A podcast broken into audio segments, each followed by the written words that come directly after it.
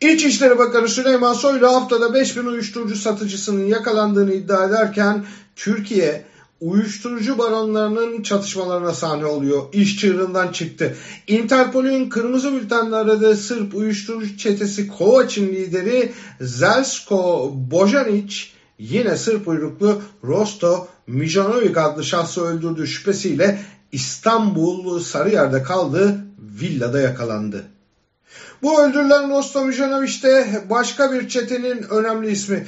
Geçen Eylül'de İstanbul Şişli'de arabası içerisinde öldürülen Scagliari adlı mafya grubu lideri Jovan e, Vukotic'in yakın adamıydı. Bu cinayetlerin nedeni mafya hesaplaşması. Yüklü miktarda uyuşturucunun paylaşımındaki anlaşmazlıklar. Türkiye'nin ne hale geldiğine bakmak için yeterli bir örnek.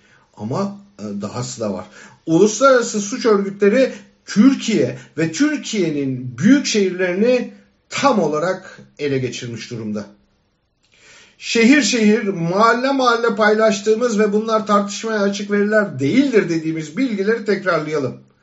Uluslararası mafya eskiden genel olarak Tayland'ı ve ikinci sırada Güney Afrika'yı tercih ederdi. Ancak son yıllarda dünyadaki tüm büyük mafya klanlarının lider ve yöneticileri Türkiye'ye yerleşti.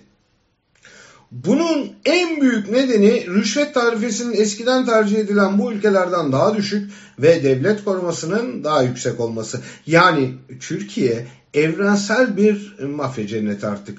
Bu mafya klanlarının Türkiye içinde tercih ettikleri bölgeleri de söyleyelim. Taşı toprağı Altın İstanbul. Mafya içinde bir çekim merkezi oldu. Azeri ve Kazak mafya klanları İstanbul'da Vadi İstanbul konutlarını tercih ediyor. Sırp mafya grupları Maslak 1453, Sarıyer, Masattın konutları ve Zekeriya köydeki Orman Adayı mesken tuttu. İranlı mafya klanları yine İstanbul'da torunlar tarafından inşa edilen Dmorov İstanbul konutlarını tercih ediyor. Bu yerlerin aylık ortalama kiraları 50 bin Türk lirası civarında. Antalya'yı burada öldürülen Loti Guli lakaplı Nadir Salimov'un da üyesi olduğu Vor olarak bilinen Rus mafya grupları işgal etti. Yani artık durum normal değil. Türkiye'de gündüz bile çatışmalar yaşanıyor. Toplu olanlarda dahi can güvenliği kalmadı. Fakat İranlılar faaliyetlerini çok tehlikeli bir şekilde Ege bölgesine de taşıdı. Önce Afganistan'da bulunan sonra İran-Türkiye sınırına çekilen MED laboratuvarları artık sınırda yakalanma riskini kaldırmak ve maliyeti düşürmek için Ege bölgesine taşındı. Manisa ve Denizli'de birbiri ardına MED laboratuvarları açılıyor.